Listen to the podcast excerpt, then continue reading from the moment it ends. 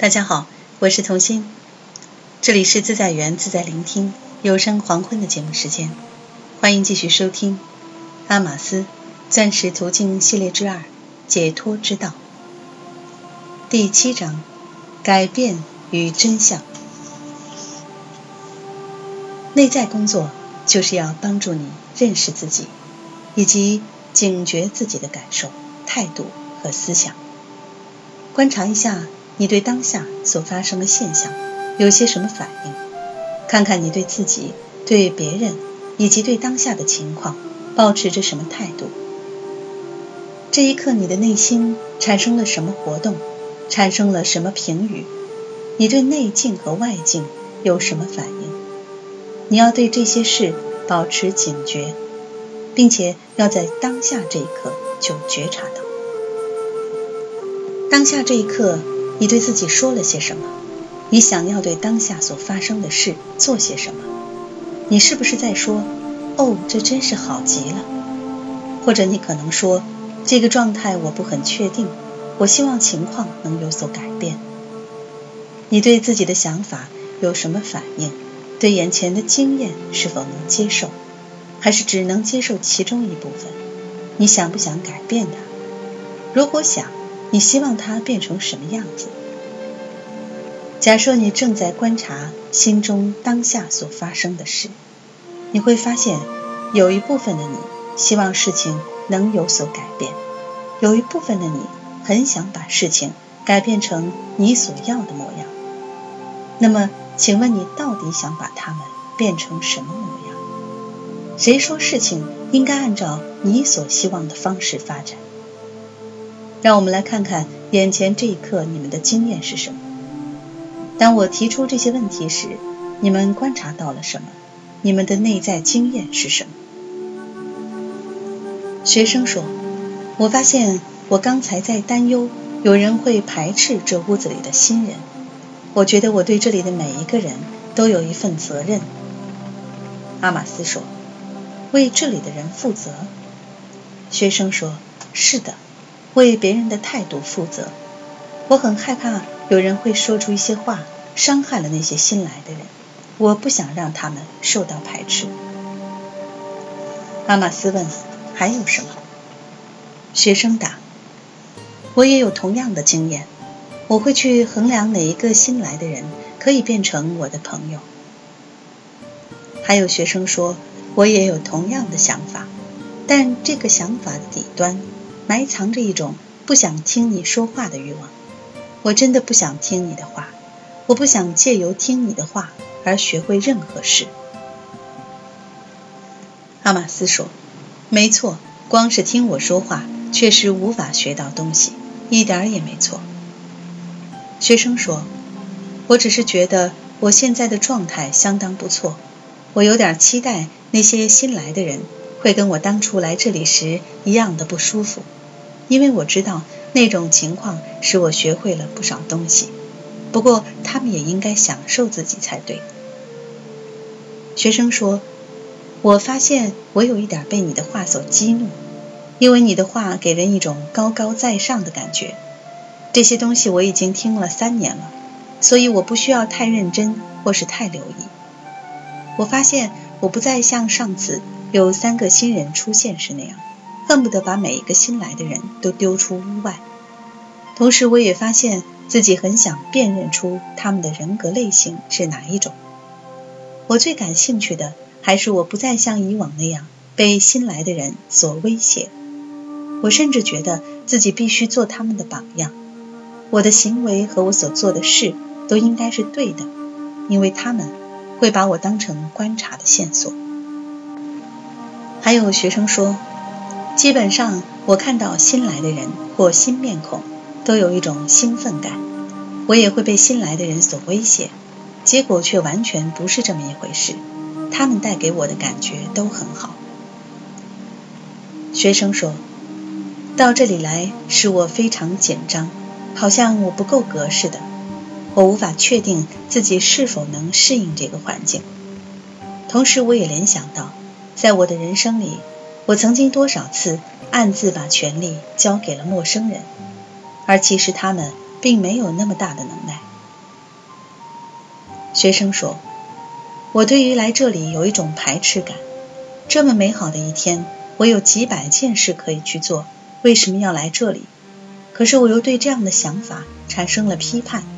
是我自己选择来这里的，因此我为什么不能去经验自己的选择？”学生说：“我以前把你看成是一个胡桃派，来的人数越多，我分到的份额就越少。现在我不再那么看待你了。”学生说：“到这里来的感觉非常奇特，我也觉得必须把每件事都做得很完美、很正确。”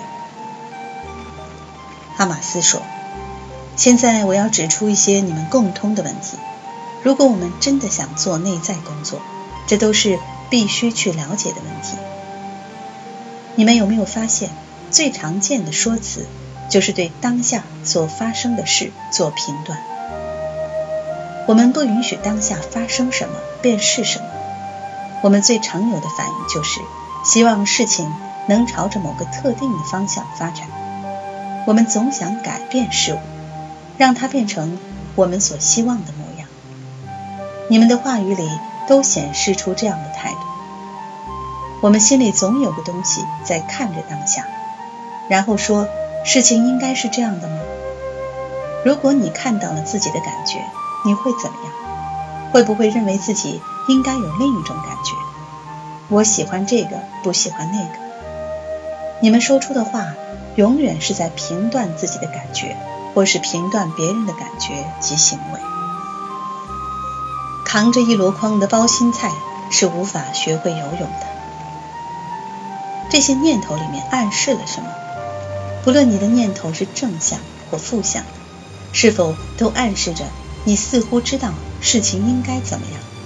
是否暗示着你有权利对现实下论断？是否暗示着你有权利说出你和其他人应该有什么样的感觉，或是应该发生什么，不该发生什么？